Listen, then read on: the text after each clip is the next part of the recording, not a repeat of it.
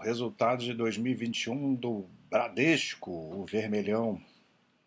Começando aí a ver resultados dos bancos, né? O Bradesco, o primeiro aí de 2021.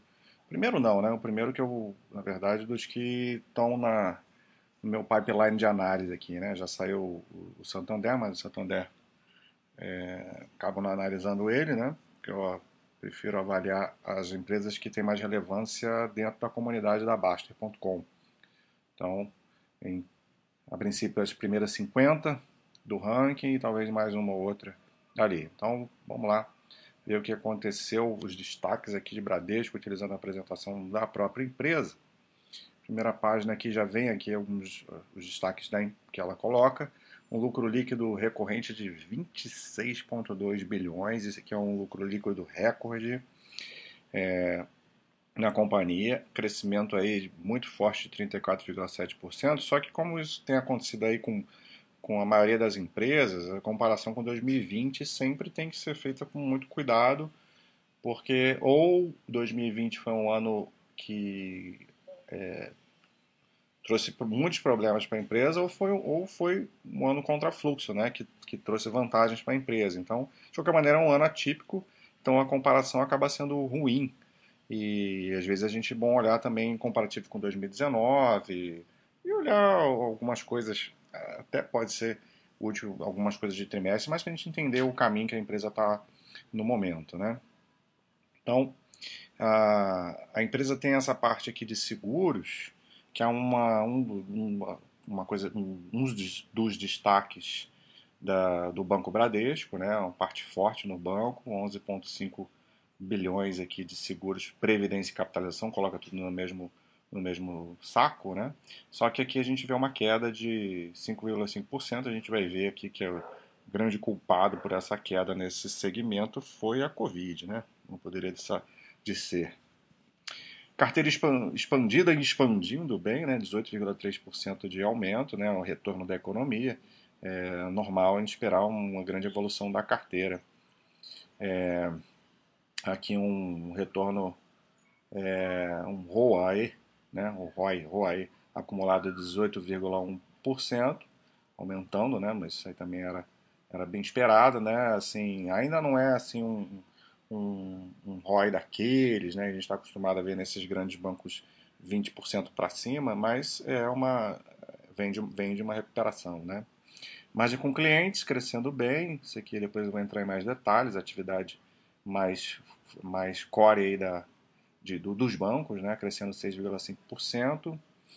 É, aqui a gente vai falar, a empresa fala bastante da questão de canais digitais, né, que vem é, sendo um, uma grande transformação nos grandes bancos, né, mais uma vez aquela ideia, acho que meio que está morrendo, assim, aparentemente, né, não sei, aquela ideia do medo das, das fintechs, né, é, pelo menos aqui no, no, no site da Basta acho que já acabou essa história, né? Acho que todo mundo já compreendeu que isso não é, não é uma questão, né? Esses grandes bancos, eles estão se tornando é, bancos digitais, né? Então eles têm todas as vantagens que um grande banco tem, com todas as escalas e toda a distribuição. É, e, e, facilmente conseguindo desenvolver aí a parte digital que está aumentando muito a eficiência da, desses bancos, né? Captando mais clientes. A falar por falar em eficiência, a gente vê aqui o índice de eficiência do acumulado dos 12 meses de 46%, qualquer valor abaixo de 50% já é bastante interessante, né? É, são esses grandes bancos brasileiros conseguem fazer isso.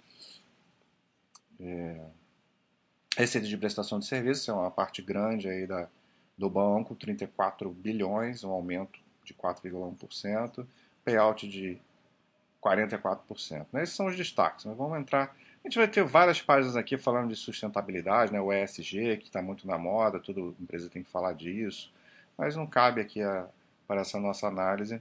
Né? Claro que isso tudo é importante né? É, para a sociedade, para as empresas e tal, mas aqui a gente vai focar mais no, no desempenho da empresa, no operacional da empresa, como a empresa faz dinheiro. Então aqui ó, fala da, dessa preocupação com o cliente, né? da experiência do cliente, é, e aí aqui começa a falar a experiência digital, né? Expansão, cada vez mais transações realizadas é, no meios digitais, nos canais digitais, é, todos os tipos né, de, de operações do banco praticamente sendo feitas via digital. Então, isso aí já era mais que, que esperado, né? Aqui tem outros detalhes, ó, a parte mais coisas da parte digital, né? O assessor, o assistente virtual, aqui o, a corretora, a Ágora, o Next também é o banco digital aí da, da empresa, tudo crescendo, né?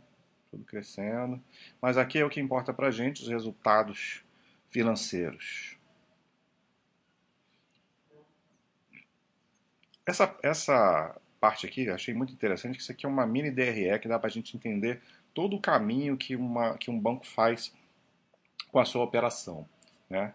É, vamos analisar aqui essa parte de 2021, anual, e vendo aqui o, o, a comparação com 2020, e depois a gente faz, vai para essa, essa tabela de, de baixo aqui do canto direito, é, para a gente ver a comparação com 2019. Então, a margem financeira nada mais é do que a, o, o que os bancos se propõem a fazer. Né? O banco empresta dinheiro é, e vai ganhar juros, né? É, vai deixar aquele dinheiro lá rendendo e depois é, leva um tempo né, para pro, pro, esse dinheiro ficar ali rendendo quando, quando vai retornar. Pro, é, eu estou falando ao contrário, né? é, aqui, não é quando empresta dinheiro, mas enfim.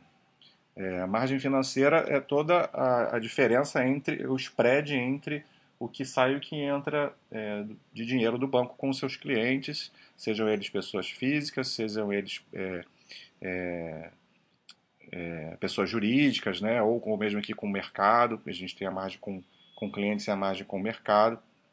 E a margem com clientes é o grande, é o grosso né, da, da margem financeira, mas tem uma parte importante da margem com o mercado que até sofreu uma queda importante é, nesse ano, e isso fez com que a boa margem com clientes é, acabasse sendo é, mitigada aí, a gente teve uma margem financeira com crescimento menor, né, 1,3% de crescimento discreto, mas mesmo assim um bom crescimento, né? É, a carteira está tá expandindo, né? a carteira de crédito expandindo da empresa, então ela está conseguindo aí acelerar a margem com seus clientes. Dentro, depois da margem financeira vem a PDD, que é a famosa é, provisão para devedores duvidosos e que nos últimos tempos tem sido aí o grande fator é, maior impactante aí no resultado de todos os bancos, né? Porque a pandemia trouxe uma necessidade, as incertezas, né, com a economia e com tudo mais, o tempo que ia durar uh, os problemas, trouxe uma incerteza é, geral para a economia. Então, os bancos que têm uma quantidade enorme de dinheiro emprestado tiveram que provisionar uma, um, uma avalanche de dinheiro para se precaver de possíveis perdas, né, de um grande aumento de inadimplência. Então, a gente já esperava que essa PDD ela melhorasse muito ao longo de 2021, né? Porque em 2020 foi provisionado um valor absurdo. E a gente vê aqui, ó, a PDD ela caiu 41,6% em relação a 2020. Em 2021 a PDD foi de 15 bilhões, né? É, em 2020 isso aqui eu não sei, não lembro de cabeça exato, é, o número exato, mas é 20 mais de bem mais de 20 bilhões de de provisionamento. Né? É, então, isso aqui é o que fez com que o resultado operacional, o resultado bruto aqui nesse caso, e até o resultado final da empresa fosse tão, tão bom esse ano. Né? Então, aqui o resultado bruto da intermediação financeira, que é a atividade fim do banco, 49 bilhões, praticamente aqui, crescendo 31%. Então, a gente viu que foi porque a PDD reduziu drasticamente, né? mesmo que a margem financeira teve um, um, um aumento discreto. Aí você vai somando outras coisas, né? Entram aqui as operações de seguro, previdência e capitalização, como eu falei, essa é uma parte que o Bradesco considera importante, né? E aqui tem praticamente 11,5 bilhões de, de resultado é, operacional, né, vindo da, dessa parte. Só que teve uma queda aqui de 5,5%, isso eu tinha comentado isso lá nos destaques, né? E muito porque é, os sinistros de Covid foram muito. Tipo, teve um pico muito alto ali no, no, segundo trimestre de 21, né? Até voltou um pouco mais para o normal no, no segundo semestre, mas mesmo assim impactou bastante. A parte de prestação de serviços é bastante relevante, 34 é, bilhões, né? Ver como, é, como é forte, né? É, então você tem de margem financeira 64 bilhões e 34 bilhões, aí um pouquinho mais do que, do que, a, do que a metade, né? Vem de prestação de serviço. E crescendo, né? 4,1%, né? Essa era uma das coisas que, que as pessoas tinham medo, né? Quando se começou a falar é, da, das fintechs, que a empresa não ia, não ia lucrar mais com serviço, porque teve que reduzir um monte de taxas e tal. E mesmo assim a empresa continua crescendo a sua prestação de serviços e contribuindo bastante para o resultado. Aí vem as despesas operacionais, 47 bilhões praticamente aqui, é, a gente vê uma, um discreto aumento, né? É, depois a gente comenta um pouco mais sobre isso, mas um aumento é, é que, não, que não vai fazer assim, é, não trouxe impacto, né? Para a empresa. Aí tem a parte de despesas tributárias, né? E aí a gente chega no resultado operacional de 40 bilhões, 40,1, com crescimento aí de 42,8%, né? É, e aí, depois a parte não operacional, com imposto de renda e tudo mais, é, descontado, e aí o lucro líquido recorrente de 26,2 é, bilhões que a gente já comentou com forte crescimento.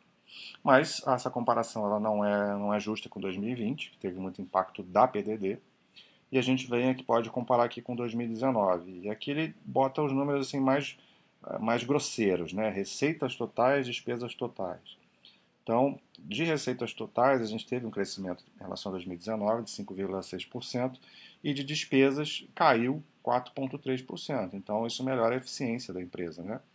A gente vê aqui o índice de eficiência de 46%, é, ganhando 3, 3 pontos percentuais em relação ao 19%, e o resultado operacional crescendo bem, né? praticamente 10% em relação a 2019. Então, bem, bem legal aqui o resultado do Bradesco. É, com 2020 a gente já sabia que, as, que, a comparação ia ser forte e injusta, mas é, com 19 também, óbvio que não é o ideal, né? Você comparar com dois anos atrás, mas é uma comparação muito melhor que com 2020. Então a empresa vem crescendo aí nos dois últimos anos. Aqui ela coloca eventos não recorrentes, né? Que foram bastante, impactaram bastante, tanto em 21 quanto 2020. E se a gente é, o lucro líquido contável aí é praticamente 22 bi, né? Então tem 4,2 bi de efeitos é, não recorrentes aqui, de todos os tipos, né? Desde de realização e classificação de instrumentos financeiros, impairment, isso aí costuma ter assim, em banco, provisão de reestruturação, esse aqui é uma provisão para coisas relacionadas à agência, está é um, tá aqui como não recorrente, mas é, é, como, efeito contábil, mas é um, uma provisão que pode vir a, a, ter efeito caixa na frente. Né? Esses passivos contingentes são ações, né? cíveis também pode ter efeito caixa lá na frente, amortização de ágio não, aí é puramente contábil. Né? Então, enfim, é como ela contabilizou aqui. Carteira de crédito expandida, a gente viu que vem crescendo é, forte, né? É, vamos ver a comparação aqui.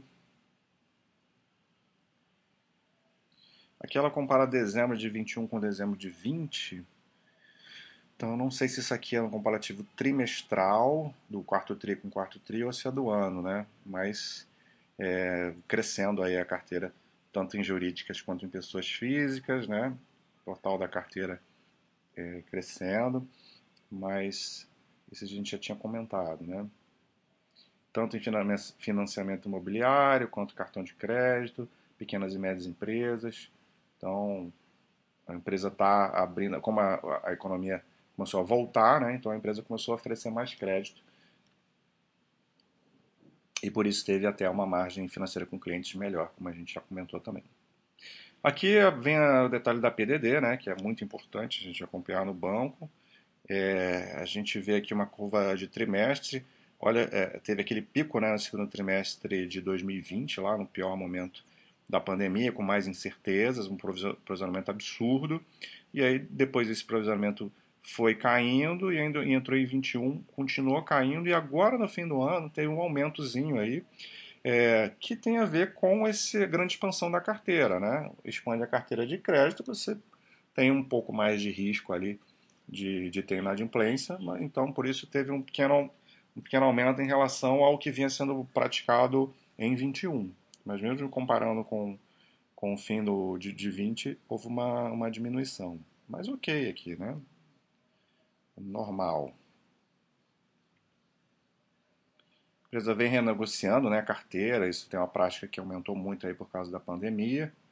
É, mas aí tem um número interessante aqui: 66% das renegociações do trimestre possuem um atraso menor que 90 dias. Né?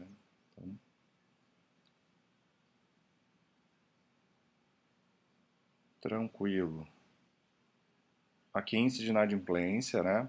que é outro, era um dos medos da, dos grandes bancos, né? Por isso provisionamento grande. Mas a gente vai ver que está tudo bem tranquilo também. O principal é olhar esse acima de 90 dias.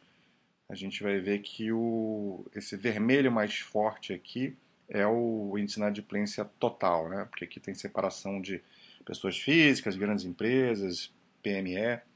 E terminou o ano em 2,8%, aumentou um pouquinho a inadimplência, a carteira aumenta na adimplência tende a aumentar um pouquinho, mas bem ok, né? Ficou aí na casa dos dois, é, aumentando dois alto aqui no final. Mas a gente pega o histórico, né? Porque aqui vem desde 2008, né? Dezembro, fim do ano de cada ano, desde 2008.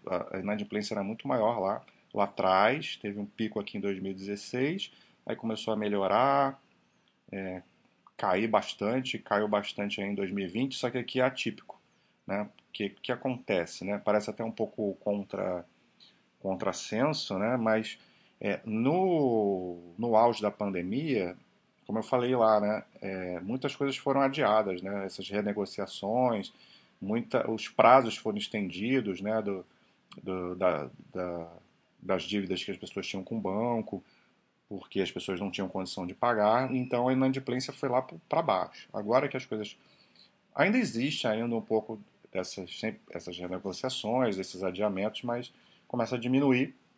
E aí você vai entrando em uma realidade né, maior, assim. Mas uma bem, bem saudável que é a inadimplência, tá?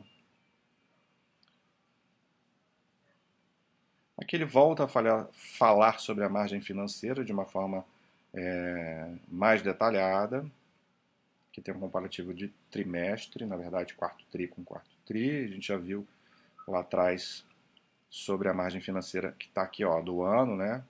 Que é a margem com clientes foi bem legal, mas foi diluída pela margem com o mercado.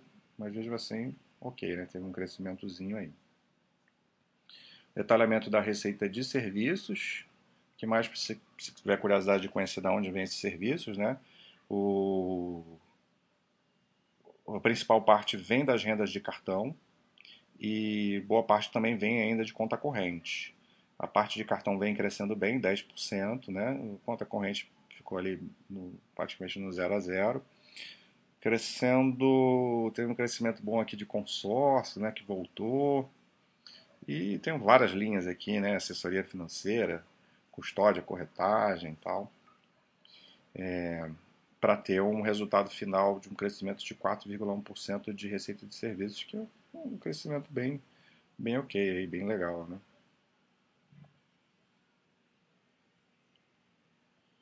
A gente já falou das despesas operacionais, tinha tido uma pequena queda aí de 1,1%, né? Teve um acordo aí coletivo bancário, né, que, que, que acabou tendo é porque o aumento maior foi com a parte de pessoal, né? Despesas com pessoal, por causa desses acordos.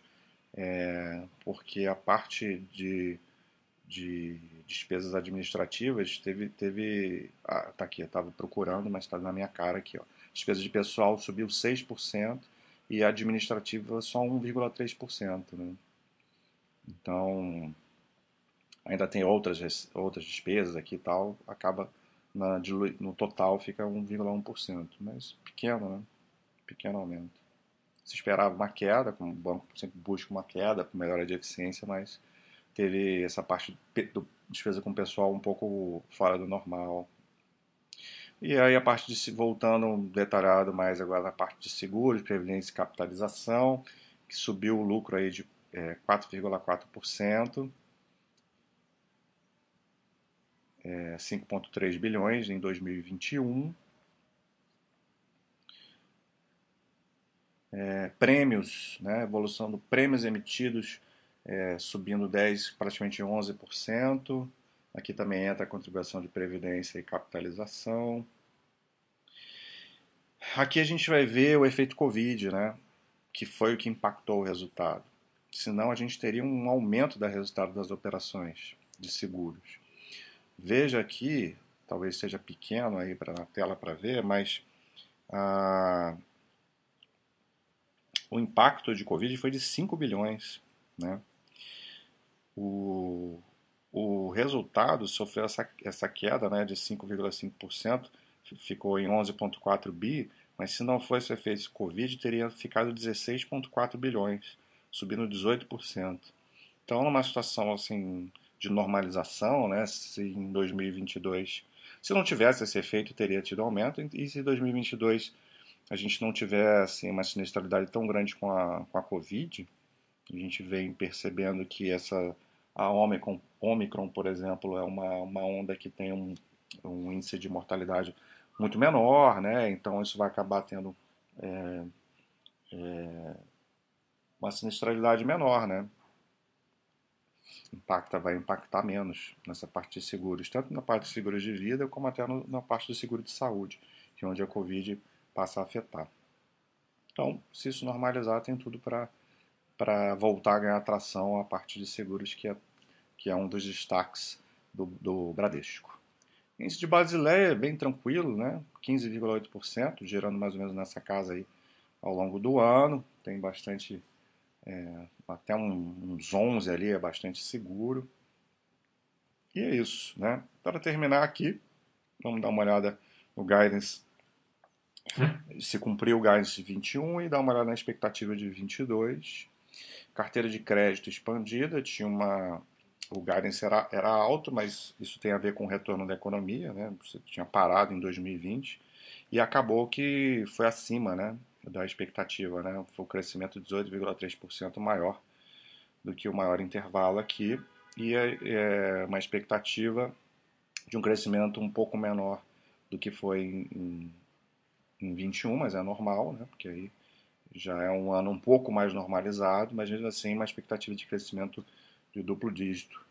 Em 22, a margem com clientes também foi um pouquinho acima da expectativa, foi em 6,5% e estão aí pensando numa aceleração grande aí, então volta aí do, do com mais spread, né, mais mais carteira, a carteira de crédito expandindo, então uma expectativa de um ganho maior aí com a atividade é, principal de um banco. Receita de prestação de serviços ficou dentro do intervalo médio aí, 4,1%. Eles, a expectativa é da mesma, um crescimento parecido para 22. Despesas operacionais, né, que eu estava comentando, né, ficou um pouco ficou um pouco fora da, eles esperavam uma queda, mas teve esse, essa coisa pontual aí na despesa de pessoal e a expectativa até de aumentar aí para para 22, né? Resultado das operações de seguros, como eu falei, né? Eles já esperavam um impacto, botaram até uma uma margem grande aqui, né, por, pelas incertezas do que o Covid acarretaria. Ficou na média, né, 5,5, mas agora eles esperam aí um crescimento bem forte aí dessa parte de seguros, né? Se isso aqui acontecer, a gente vai ter um resultado é, olhando toda essa expectativa aqui, né? A faltou ver a PDD, a PDD ficou dentro da, da, da, margem que eles estipularam e eles ainda estipulam um PDD aí relativamente parecido com esse ano ou, ou, ou para alto, mas se se concretizar aqui esse guidance, a gente vai ter um 2022 forte mais uma vez. Então é isso, Bradesco banco muito tranquilo aí, um dos, dos dois grandes bancos, ou dos três, se a gente quiser colocar, bem tranquilo aí para o sócio acompanhar. Um abraço.